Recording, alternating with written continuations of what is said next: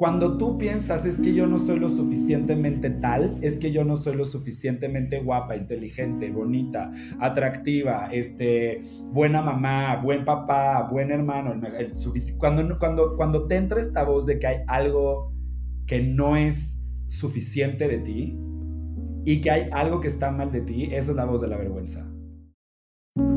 Si queremos estar mejor, hay que conocernos, aceptarnos, amarnos, conectar con nuestro verdadero ser y compartir lo que somos. Si eres de los que quiere tomar el control de su vida para realmente estar mejor, este espacio es para ti. Yo soy Dani Garza y te invito a que juntos podamos continuar en este proceso de descubrir las herramientas para evolucionar y estar mejor. Bienvenidos.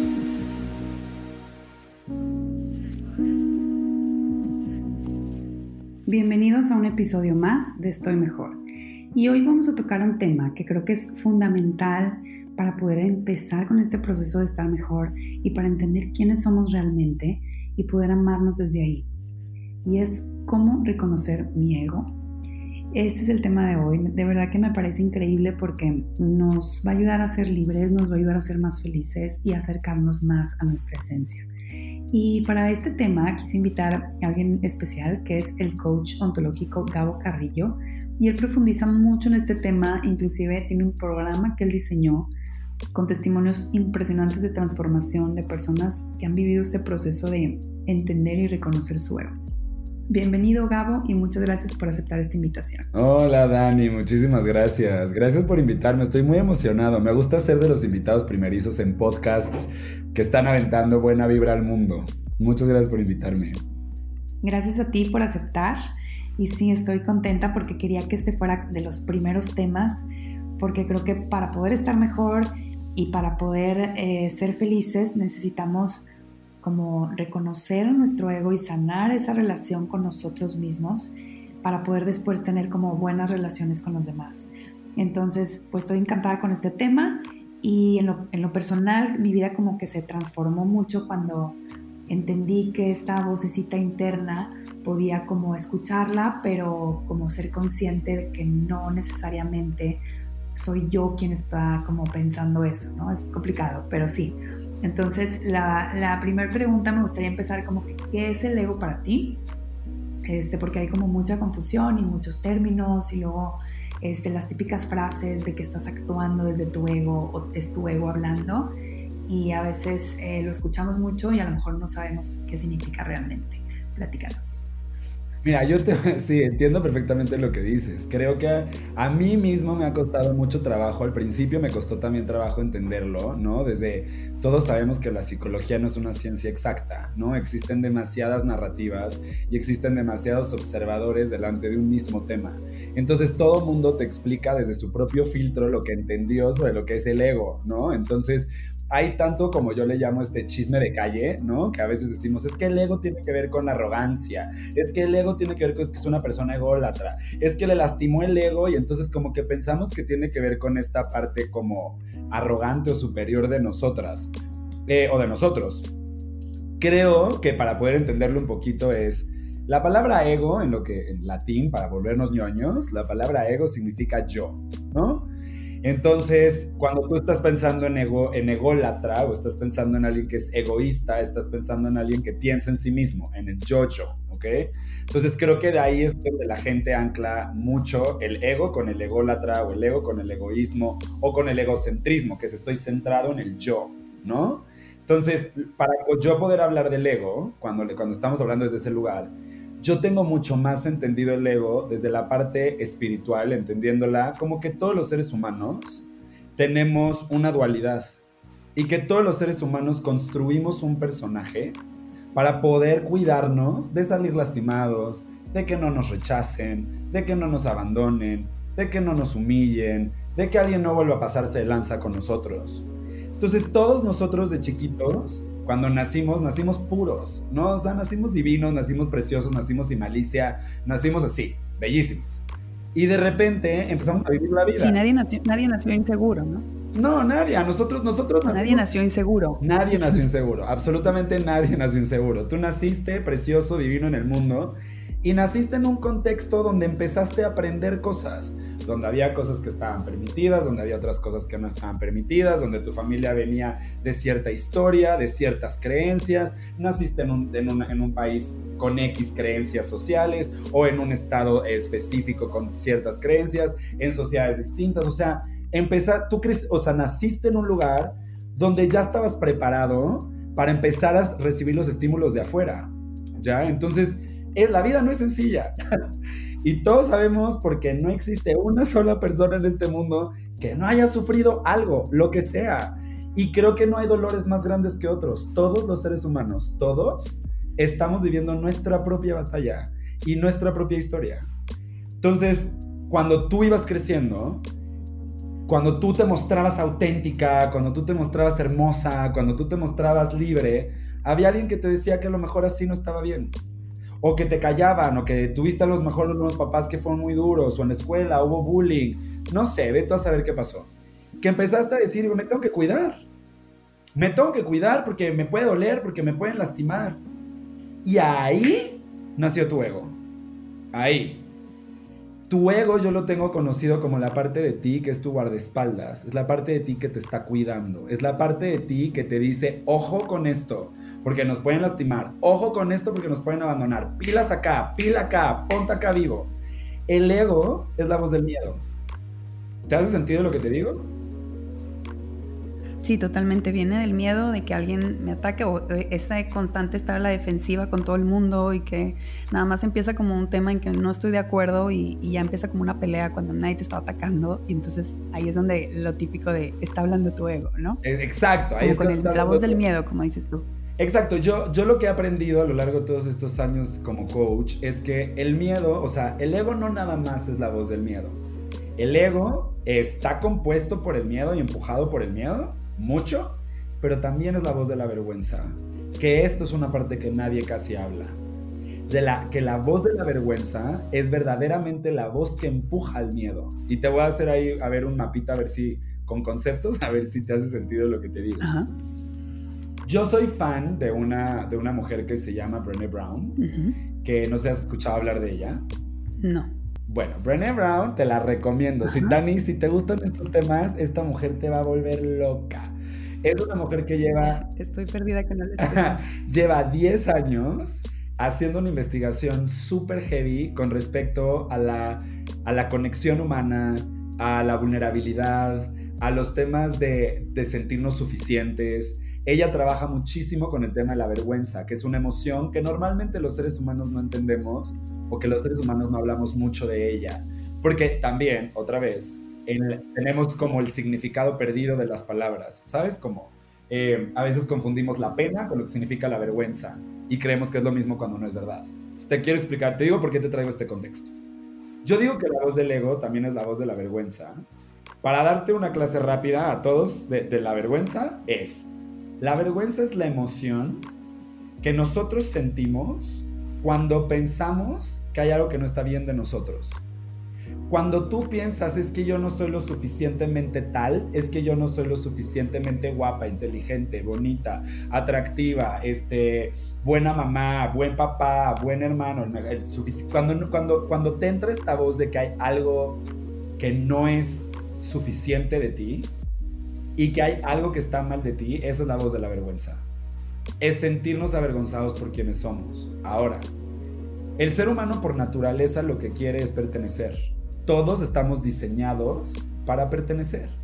Todos queremos sentirnos validados, todos queremos sentirnos amados, todos queremos sentirnos vistos y todos los seres humanos tenemos una necesidad absurda de que eso pase.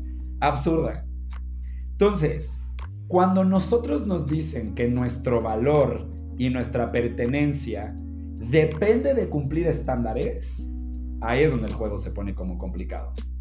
Porque es como, ok, entonces yo me tengo que ganar la pertenencia. Para que mis papás me quieran, yo tengo que ser algo que ellos quieren que yo sea. Para que mi hermana me quiera, yo tengo que ser algo que, que, mi hermana quiere que sea. Para que mis amigos sean mis amigos, yo tengo que ser algo que ellos quieren que sea. Para que la sociedad me valide, tengo que ser algo que ellos quieren que sea. Y entonces empezamos a dejar, eh, ahí nos perdemos de entender que nosotros ya pertenecemos por el simple hecho de que somos humanos. o sea, tú no deberías de luchar tu pertenencia, ¿sabes? Nunca, jamás la deberías de luchar. Tú ya porque naciste perteneces. Es esta sociedad que nos dice en estructuras sociales que nosotros nos tenemos que ganar ese, esa validación, esa aprobación, ¿no? Y entonces, ¿cómo uno estos puntos? Cuando tú piensas que hay algo que está mal de ti, que es la vergüenza, motivo por el cual puedo perder la aprobación, la conexión, entonces en ese momento yo dejo de ser yo. En ese momento digo, ay no, espérate tantito, a ver, espérate. Entonces, yo siento que hay algo que está mal de mí, yo siento que yo no soy tan bonita como el mundo dice que debería de ser, yo siento que no soy tan inteligente como mi mamá dice que debería de ser. Yo siento que no soy tan... ¿Me explico? ¿Te hace sentido cómo lo voy poniendo?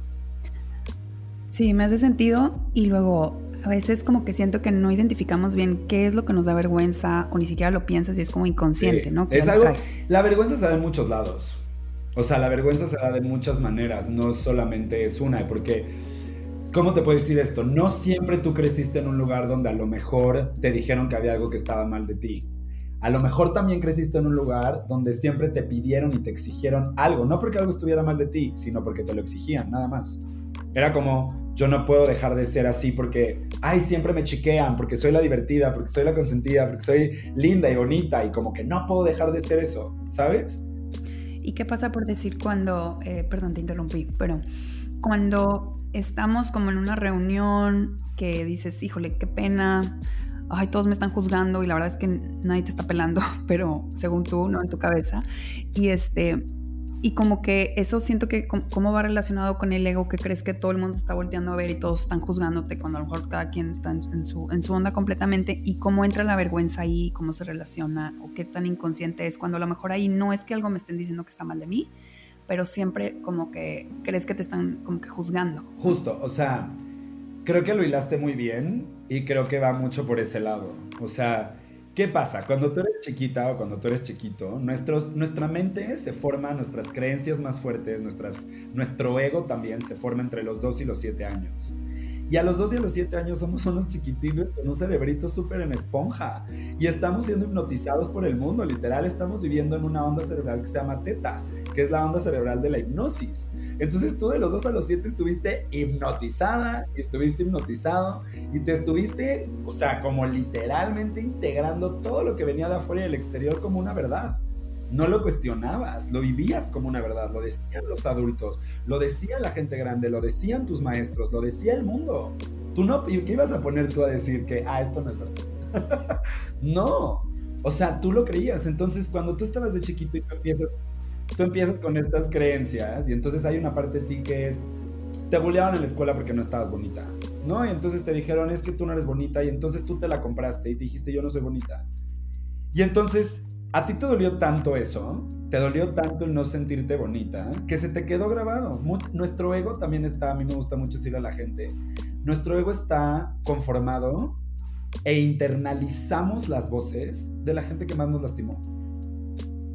Nuestro ego, cuando tú escuchas la voz de tu ego, que pensémoslo así porque tampoco le hemos dicho esto a la gente, muchas veces puedes entender al ego como reconociendo a esta parte de ti o a esta vocecita de ti que todo el tiempo está hablando, es tu voz, tú te escuchas a ti misma con tu propia voz, pero es una voz que constantemente viene del miedo, viene desde la vergüenza, es la voz que te está diciendo todo el tiempo cómo desconfía, cómo no te abras, cómo ciérrate, cómo no hagas esto, cómo ten cuidado por aquí, ten cuidado por allá, tú eres, hay, el ego de cada quien es muy particular, no todos los, o sea, no es el mismo ego para todos tú tienes, a lo mejor yo tengo una voz que, por ejemplo, la voz de mi ego está internalizada. Perdón, me desvié tantito, así soy, soy cajonero de corazón, pero ahorita regreso. No, está perfecto.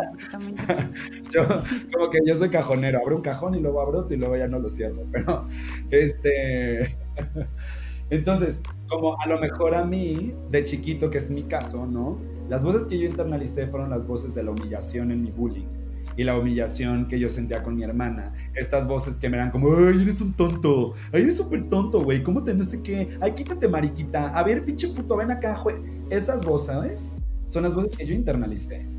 Entonces, cuando yo crezco y quiero mostrarme como realmente soy, porque ¿qué pasaba? Cuando yo mostraba mi autenticidad, me decían pinche puto. Perdonen el francés. Pero cuando yo decía, yo, yo estaba jugando y yo estaba en la escuela y algo salía, mi autenticidad salía, lo que yo recibía es, eso de niñas, eso es de jotos, mira pinche puto, contigo yo no juego, ajaja, miren al jotito ese. Entonces empecé a sentir que había una parte de mí que estaba súper mal, porque se las compré, ¿no? Entonces en mi caso, la voz de mi ego está compuesta por una voz que me dice, ni se te ocurra mostrarte, ni se te ocurra. Porque lo que va a pasar cuando te muestres es que se van a reír de ti.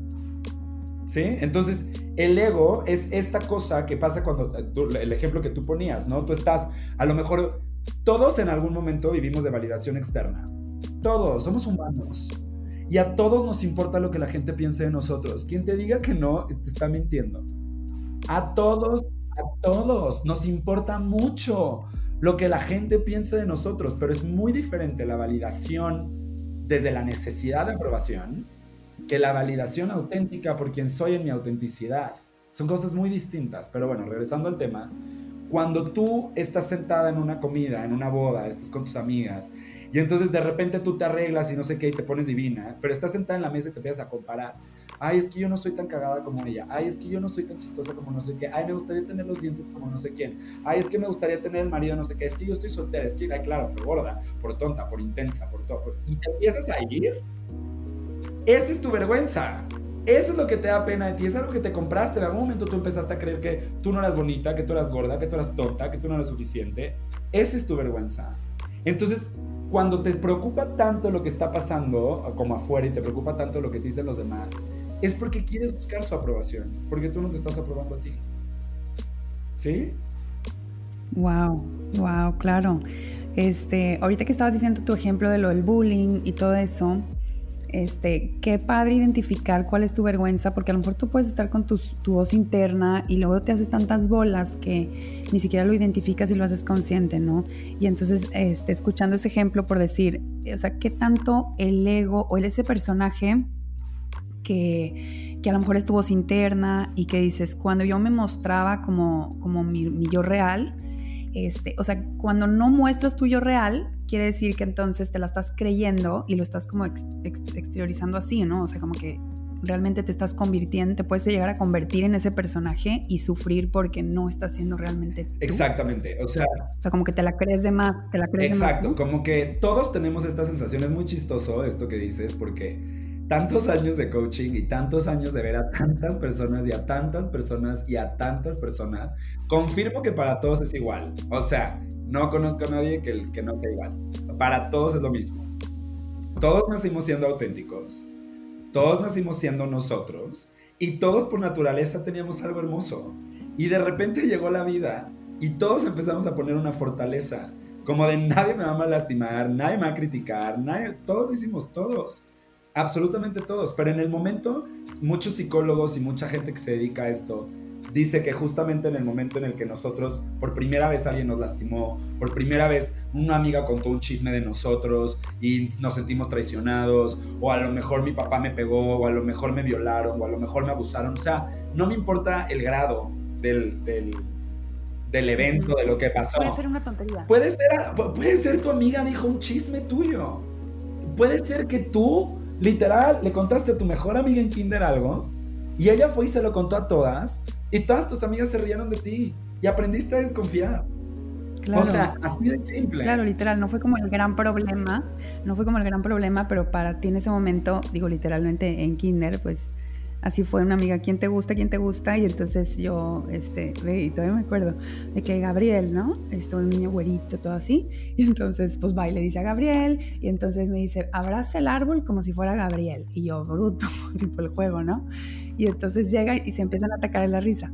Como un acontecimiento de kinder o sea, te puede como que afectar tanto a ese grado que te lo empiezas a creer y entonces como que dices, ok, entonces estoy bien gacha, estoy bien fea, ¿no? Y tú tienes tus cuatro añitos. Y entonces te empiezas, exacto. Y luego como que siento que hasta te ves fea. Es, que puedes hacer eso, por supuesto. Entonces, ¿qué pasa? Tú dices, esta persona que soy yo, esta mi naturalidad, no la vuelvo a mostrar, la voy a cuidar, la voy a poner en una fortaleza, la voy a meter en una bóveda y no voy a dejar que nadie nunca vuelva a lastimar este ser. Y entonces ahí se llama el split self, que lo que haces es dividir tu personalidad y creas un personaje. Este personaje está compuesto de dos cosas. Mucho de tu luz, porque mucho de tu personaje si eres tú, tu luz, pero otra parte es tu dualidad, tu oscuridad. Son todas estas partes de ti que salen cuando te tienes que cuidar. Me explico cuando tu ego te dice, a ver, esta persona está a punto de joderte, pórtate mamona, perra, ya sabes, perdón por el francés otra vez, levanta la ceja, ¿sabes? Diles no sé qué, ta, ta, ta, ta, ta, ta, y, y, y pórtate así de grosera. ¿Me explico? Ese es tu ego como queriéndote defender para que nadie nunca te vuelva a lastimar. Y entonces sale esta parte de ti que es tu dualidad. Cuando, todos, cuando yo te hablo de tu dualidad, tú la puedes reconocer. Has vivido con ella toda tu vida. Tú sabes perfectamente cuál es tu dualidad. Yo sé perfectamente cuál es mi dualidad. Es más, otras personas se han encargado de decirte a la cara cuál es tu dualidad. Otras personas te han dicho, eres súper egoísta, eres súper manipulador. Es que, o sea, hay muchas personas que han confirmado mucho de tu, de, tu, de tu, parte oscura, de, tu, de, esta parte de ti que se formó para poder cuidarte. Entonces, justo lo que tú dices es, llega un momento en el que yo ya me alejé de mí y cada vez más, y cada vez más, y cada vez más, y cada vez más estoy más y más lejos de mí porque cada vez estoy más preocupado por tener el personaje cada vez estoy más preocupado por decirle al mundo, hey, este es mi personaje, este es el que tengo que sostener, esto es lo que quiere, lo que creo yo que va a ser, que tú me quieras, que tú me aceptes, que tú me ames, que tú me valides. Y llega una crisis y llega un momento donde la gente dice, ¿quién soy? ¿Quién soy? ¿Quién soy? ¿Soy lo que le dije a mi mamá que soy? ¿Soy lo que le dije a la sociedad que soy? ¿Soy lo que le dije a la religión que soy?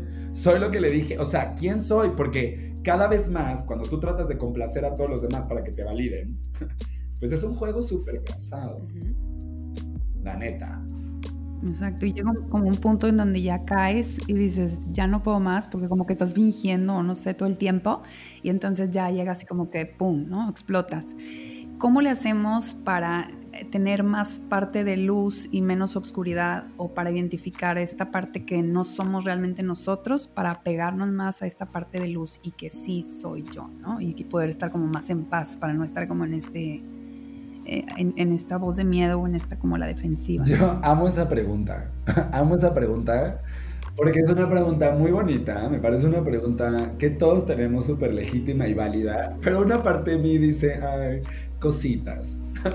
Todos nosotros queremos, es como, como cositas, todos, todos queremos más luz y menos oscuridad sin entender que la oscuridad es necesaria, ¿sabes? O sea, como que lo que he aprendido, no digo cosita de ti, sino cosita de todos, porque nos veo a todos en nuestra humanidad queriendo estar más en luz que en oscuridad, evidentemente.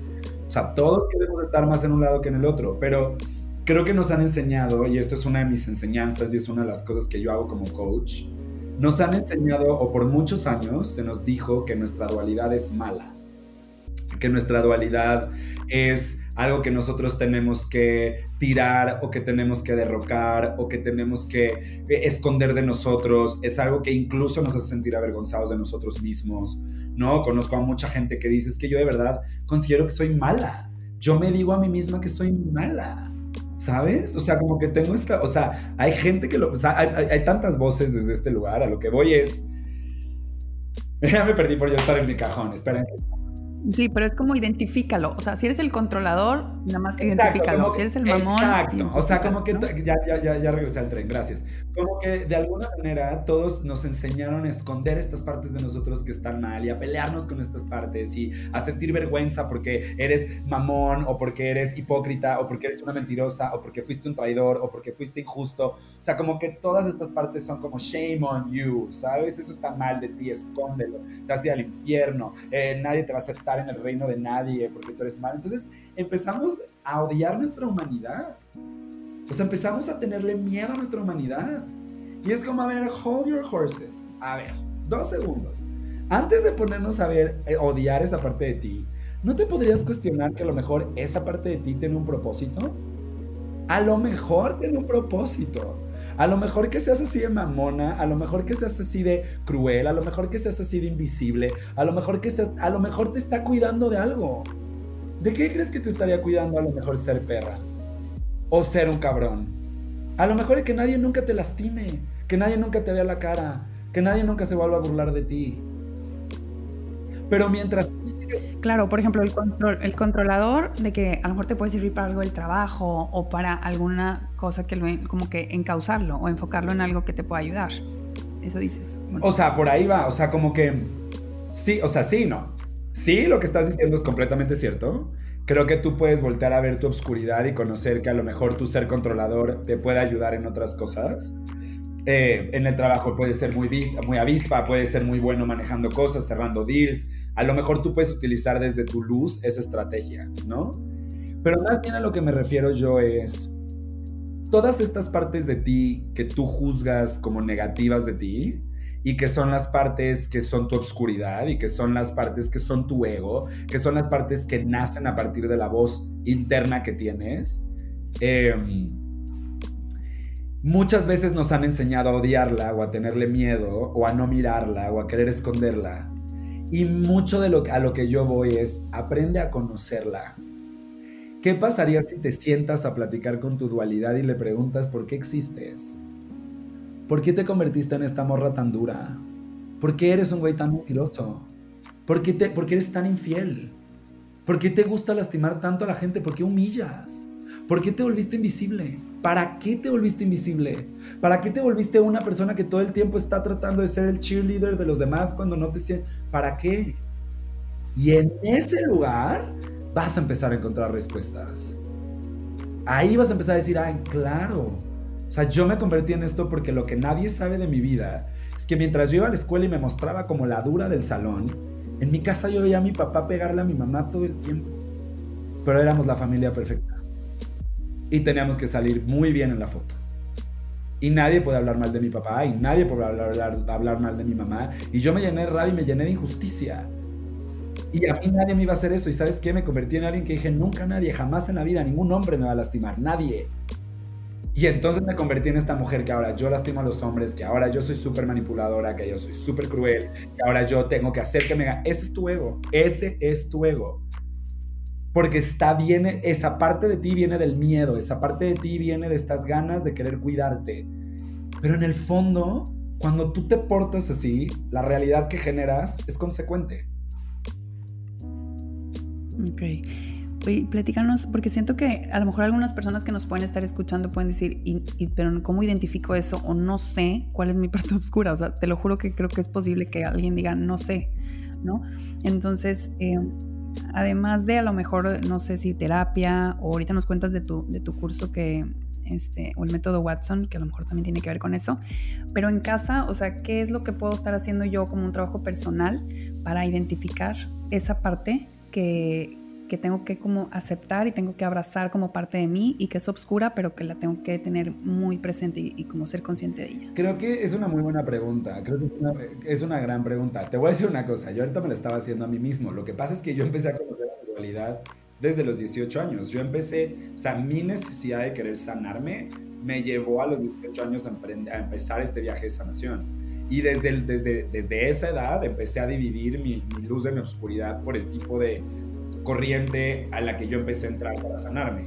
Entonces, como que desde ahí, entonces nunca me he cuestionado yo cómo sería hacerlo desde mi casa, pero lo que yo te diría, o la respuesta que se me viene a la, a la mente sería, A, creo que lo más importante de tu trabajo interno es convertirte en tu propio observador. O sea, imagínate que se levanta arriba de ti como una camarita como una parte de ti que te está mirando todo el tiempo, que ese es el awareness. Se trata de estar en conciencia todo el tiempo. Y tú puedes estar en conciencia todo el tiempo, ¿eh?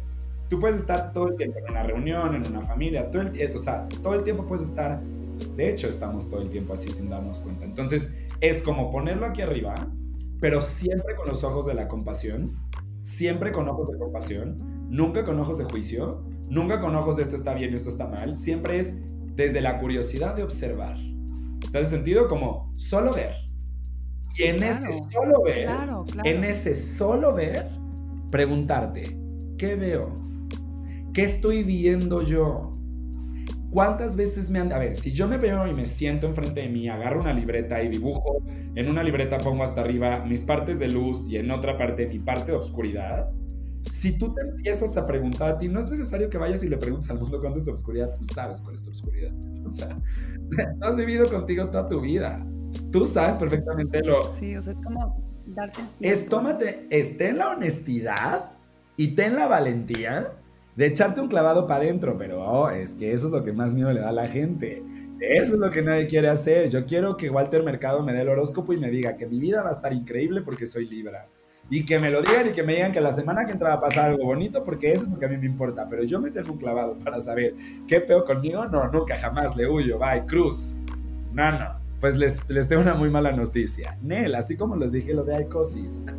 no, tampoco. No va a funcionar así. No va a funcionar leyendo memes. Entonces te tienes que meter, mirar, sentarte y ser brutal, pero brutalmente honesto contigo mismo. Aquí, mira, tú le puedes mentir a tu mamá, a tu papá, al perro, al gato en Instagram, las fotos que tienes y los likes que tienes. Tú puedes mentirle al mundo. Pero tú te vas a la cama y a quien no te puedes mentir es a ti. tú sabes. Si vivir engañándote a ti, pues no hay, entonces no te vas a entender ni contigo ni con el mundo. Exacto, tú vives engañando a ti, no, entonces, siéntate, tómate un tiempo, ponte una taza de té, musiquita y escribe, mi obscuridad se ve así. Cuando yo, cuando yo estoy en miedo, actúo así. Contesta esta pregunta. Cuando yo estoy en miedo, actúo así. Lo que pienso de mí que no es suficiente es, esa es tu vergüenza. Entonces, desde esas dos preguntas te pueden llevar a como empezar a indagar y empezar a mirar ¿Va a ser confrontativo? Sí, por supuesto que va a ser confrontativo. Tiene que serlo. O sea, punto. Es, no conozco, de verdad, no conozco a nadie que no. No conozco a nadie que no. Va a doler. Va a doler. Pero tienes dos maneras de que te duela. Te puede doler eternamente o, perdóname, o, o te avientas un clavado. Ya, te escucho. Disculpa. Supongamos que ya eh, a través de, no sé si alguna experiencia dolorosa o a través de autoobservación o estos ejercicios que estás recomendando, cualquier forma que sea, identifico mi lado oscuro, mis, em, pues ahora sí que esta dualidad, y luego eso me va a ayudar a tener mejores relaciones, una mejor relación conmigo, más paz, o sea, digo, entiendo que me voy a conocer mejor, pero ¿cuál es el propósito? Yo te voy a decir cuál es, cuál es para mí el propósito de conocer a tu ego. Y chance me voy a ver un poco más espiritual en este tema. Yo no soy religioso, soy espiritual. O sea, creo, eh, creo que hay algo mucho más grande que nosotros, por supuesto que sí. Creo que, hay, que no hay casualidades, creo en la conexión, creo en la sincronía. Creo en que si abres bien los ojos, la vida te habla todo el tiempo. Entonces, desde ese lugar te voy a dar mi respuesta de lo que yo creo que sirve el ego. Yo creo que tú eres un ser humano que eres responsable de tu propia experiencia en este planeta. Tú eres responsable de cómo quieres vivir tu vida. Y tú eres responsable de cómo te quieres contar tu historia. Tú te puedes contar la historia desde el amor, tú te puedes contar la historia desde todas las emociones de vibración alta, tú te puedes contar la historia desde tu sabiduría interna porque vaya que la tienes tú y todos. O puedes contarte la película desde el miedo. Y puedes vivir desde el miedo y seguir creando la misma película desde el miedo. El tema está que cuando tú reconoces a tu ego, también te puedes dar cuenta que en tu ego viven las lecciones que tienes que aprender. Por eso yo te digo que es necesaria la oscuridad. Yo digo que no existe la luz sin la oscuridad. Físicamente no hay luz sin oscuridad. Necesitas entender una para conocer la otra. El mundo es un mundo dual. Amor y miedo vergüenza y amor propio, frío y calor, noche y día, lluvia, soleado. O sea, existimos en un mundo dual, eso es al punto que quiero llegar. El yin y el yang, el blanco y el negro. Entonces, para que tú puedas conocer un lado, es necesario que conozcas el otro. Y es necesario aprender a entenderlo, no vivir desde ahí. Esa es la gran diferencia. Una cosa es entender a tu miedo y otra cosa es vivir desde tu miedo. Entonces, para mí conocer a tu ego y conocer tu dualidad también es ver, a ver, si yo estoy enfrente de una relación y mi sueño más grande en la vida es tener una pareja, pero tantas veces he vivido, digamos que de chiquita yo vi cómo mi papá le puso el cuerno a todos los, a, mi mamá muchísimas veces. Y yo aprendí y la creencia que formé es que no puedo confiar en los hombres porque todos los hombres son infieles. Y entonces, como funciona la vida, como yo creo que los hombres son infieles, lo único que puedo voltear a ver son hombres que son infieles. Porque yo tengo que aprender a sanar mi propia historia con respecto a eso. Eso es lo que me lastima. Entonces, yo voy creciendo y entonces empiezo a darme cuenta que soy fría, que soy dura, que no dejo entrar a los hombres muy fácil, que me cuesta trabajo que, eh, que, poder conectar, porque yo tengo una creencia in the back of my head que me está diciendo todo el tiempo, aguas, no te abras. Entonces, ¿de qué te serviría saber tu ego? Que tú podrías entender que si tú eliges escuchar a tu ego todo el tiempo y no te abres y no te entregas y no eliges confiar, te vas a quedar sola. Sola. O puedes saber que tu ego este, quiere proteger porque te dolió mucho las veces que te han sido infiel y no te quiere volver a pasar. Y tu ego te dice, por favor, no hagas ninguna estupidez como volverte a enamorar. Para que tú y yo estemos bien, porfa. Pero tú por dentro quieres amar. Tú por dentro quieres amar, es tu naturaleza. No hay nadie que diga yo no quiero amar. nadie. O sea, nadie te dice estoy enojado con la vida porque me obligan a amar. Todo el mundo quiere amar. Todo el mundo quiere ser amado. Entonces, ¿de qué te serviría saber tu ego? Decir, a ver, por ejemplo, yo a mi ego le pongo nombre. Yo tengo un ejercicio para aprender a disociar tu ego y que aprendas a separarlo. Y literalmente es como yo lo veo como tu hermano gemelo. Entonces yo tengo a mi ego que se llama Meneses, que se llama, que es el apellido de mi bully y que además fue novio de mi hermana, que son mis dos grandes. Wow. Entonces, Meneses, cuando aparece Meneses o cuando aparece la voz de mi ego, yo ya sé, porque ya sé cómo se siente en mi cuerpo, reconozco la sensación cuando Meneses está enfrente, ya sé de qué me quiere proteger Meneses, siempre es de que la gente no me critique, no hable mal de mí y no me rechace. Eh, entonces cuando yo empiezo a ver la vida y situaciones, de repente se me detona el ego. Y entonces Meneses dice, ojo, ojo, ojo, chaparrito, aquí ten cuidado, cuida tu imagen, cuídate acá, no digas esta estupidez, no vas a hacer esto, pórtate bien, haz no sé qué, bla, bla, bla. Y entonces yo le hago caso a Meneses porque estoy cagado de miedo a que la gente me vaya a desaprobar. Y entonces yo puedo decir, a ver, Meneses, ¿qué quieres? ¿Ah? ¿Por qué estás gritando tanto? ¿Qué te preocupa, cabrón? O sea, ¿qué me quieres decir? Es que, güey, ten cuidado porque todos ellos están a juzgar. Ah, bueno, y si me juzgan, ¿qué? ¿Te va a doler? Si me duele, ¿qué? O sea, yo tengo de dos sopas, vato. O escucharte a ti y no ser auténtico y buscar la aprobación de toda esta gente. O no escucharte a ti, elegir ser auténtico y pasar la bomba. Y encima, enseñarte a ti que no pasa nada, güey. No hay pedo, todo bien. Sí, o sea, es como la voz interna es, no se va a ir, pero es decirle gracias, qué linda, cositas, ya eso ya pasó, no pasa nada, ya todo va a estar bien, pero gracias por avisarme que puede pasar Gracias, exacto, le puedes decir gracias, te tomo en cuenta, este gran consejo, pero no voy a seguirte a ti, voy a hacerlo yo.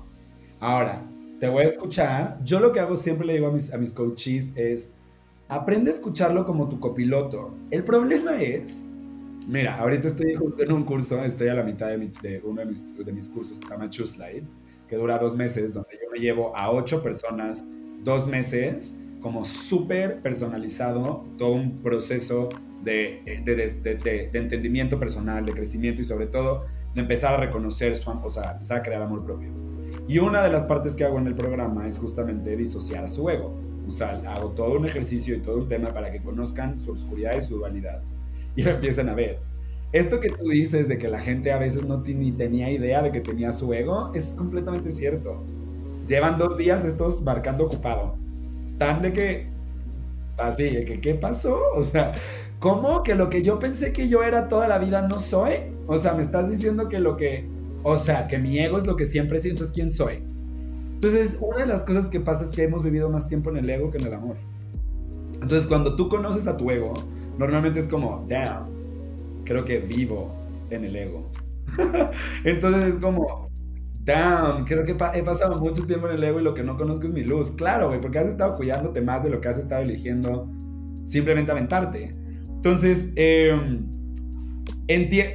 ¿cuál fue tu pregunta para volver a conectar? Siempre mi tren se va. Soy de esos que piensan que no sé, pero te quería decir que me gustó mucho lo del nombre y que me acordé ahorita que este que nosotros, por ejemplo, con, con, mi esposo tenemos mucho también, ahorita que le dijiste lo del nombre, me acordé y es como le decimos, y no sé por qué salió esa, esa onda, pero le decimos como que ahí viene el visco, ¿no? Entonces, como que el trauma de que acuérdate que no, es, no eres eso, no Es como la película del disco, ¿no? ¿Cómo es esta película mexicana de que se ríen del disco? Y puede ser, quién sabe. No sé, es lo que se me ocurrió ahorita. Es que lo sacó él, entonces ya, ya me lo copié y ya siempre está ahí en el disco. Puede ser que tu ego sea este. Pero qué padre. Y, y, y, también tomarlo así, ¿no? Como este, pues como que no pasa nada. Entonces, ya me acordé que estaba. Entonces, cuando, cuando esto que dices de conocer a tu ego y tal, y tengo a mis coaches ahorita que están conociendo a su ego y que están en esta cosa, en Tuesday, que están en esta cosa de, es que Gabo, o sea, si toda la vida has sido mi ego, entonces ¿quién soy? Y lo que les digo es, bienvenidos a Tuesday. De eso se trata el viaje del amor propio, de descubrir quién eres más lejos de lo que has demostrado o le has enseñado al mundo que eres.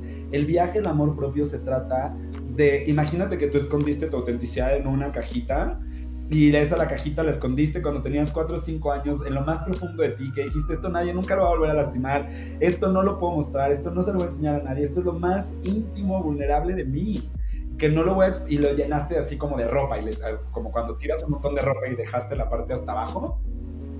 El viaje, el amor propio se trata de ir quitando pedazo a pedazo de todas estas ropas que aventaste, conocer por qué aventaste estas ropas, qué significan, cómo tapaste y de qué manera tapaste lo más hermoso de ti y cada vez más regresar a ti. Ese es para mí el viaje de la vida, regresar a ti, regresar a lo que es hermoso, auténtico, mágico, increíble de ti y poder expresarlo desde ese lugar.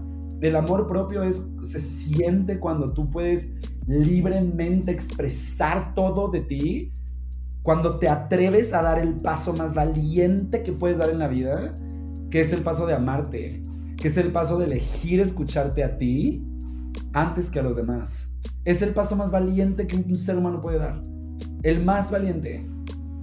Conocer tu historia, conocer tu dualidad, meterte a reconocer tu ego. Y te voy a decir una cosa, para conocer a tu ego te vas a tener que meter en los lugares que más te dolieron. Porque ahí es donde nació.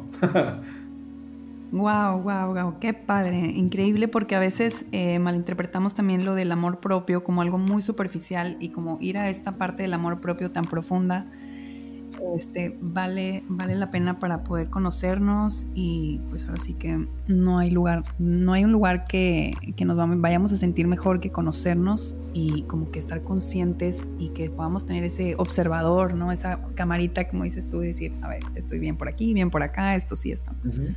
Y, justamente te voy a decir una cosa, como que uno de mis, uno de mis temas es, por ejemplo, las redes sociales, ¿no? Yo en las redes sociales veo a mucha gente allá afuera que habla mucho de este viaje al amor propio y existe como toda esta cultura de ámate y quiérete y acéptate y respétate.